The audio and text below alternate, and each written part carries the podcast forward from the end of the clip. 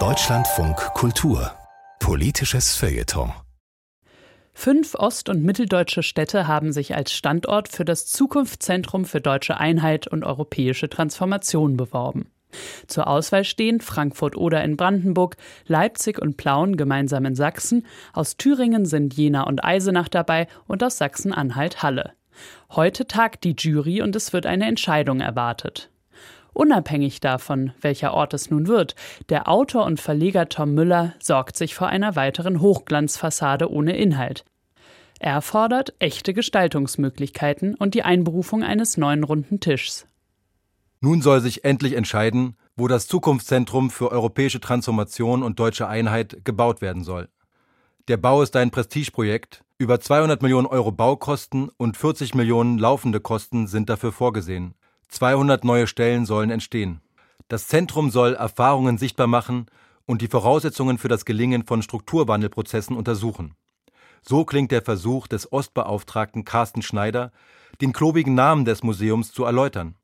Zukunftszentrum für europäische Transformation und deutsche Einheit. Vergangenheit, Zukunft, Deutschland, Europa, alles in einem. Mehr Streberfleiß und Bürokratentum geht nicht. In Polen gibt es ein vergleichbares Museum in Danzig. Es heißt Europäisches Zentrum der Solidarność.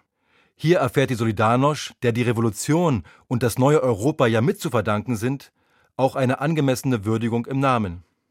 Wenn der Ostbeauftragte schreibt, ein Gefühl der Nichtanerkennung sorgt für Wut, hat er sein erstes Ziel schon verfehlt. Denn weder der Begriff Bürgerrechtsbewegung noch die bekannteste Oppositionsplattform Neues Forum kommen im Namen des Deutschen Wendemuseums vor so als habe man sich am Ende doch nicht durchringen können, die deutsche Einheit den Ostdeutschen zuzuschreiben. Denjenigen, die nächtelang in Kellern und Kirchen Reformvorschläge ausgearbeitet und auf Demonstrationen ihr Leben riskiert haben. War nicht Helmut Kohl Vater der Einheit? Zum Lachen ist das nicht. Der Ostbeauftragte Carsten Schneider ist anders als sein Vorgänger direkt Kanzler Olaf Scholz unterstellt.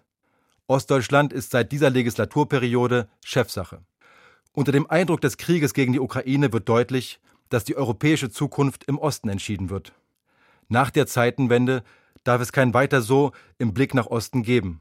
Und das heißt auch, nicht nur zu dozieren, was vom Westen zu lernen sei, sondern zu zeigen, dass auch der Westen lernfähig ist. Solidarność und die ostdeutsche Bürgerbewegung vereint ja, dass sie zwar gegen den Pseudosozialismus sowjetischer Prägung kämpften, aber eben keineswegs für einen Turbokapitalismus made in USA. Sie wollten einen dritten Weg. Das Zukunftszentrum soll Wissenschaft, Kultur und Dialog verbinden, interdisziplinär sein und alle politischen Strömungen zusammenbringen. Egal welche Stadt den Zuschlag für das Zentrum erhält, wenn dieser Ort mehr sein soll als ein Feigenblatt für 40 Jahre Paternalismus im Umgang mit dem Osten, dann muss davon eine gestaltende Rolle ausgehen. Die Grundsteinlegung wäre deshalb ein guter Moment, ein sehr wirkungsvolles Format wiederzubeleben. Den runden Tisch. Von der Solidarność-Bewegung erstmals verwendet, spielte er eine entscheidende Rolle dabei, niedrigschwellig politische Teilhabe zu ermöglichen und progressive Ideen in den demokratischen Prozess zu integrieren. Der Gesellschaftsrat, den die letzte Generation derzeit fordert, ist im Kern nichts anderes. Was beweist, dass durchaus Zukunft in der Vergangenheit steckt, wenn man es ernst meint. Auch Deutschland und Europa brauchen einen dritten Weg.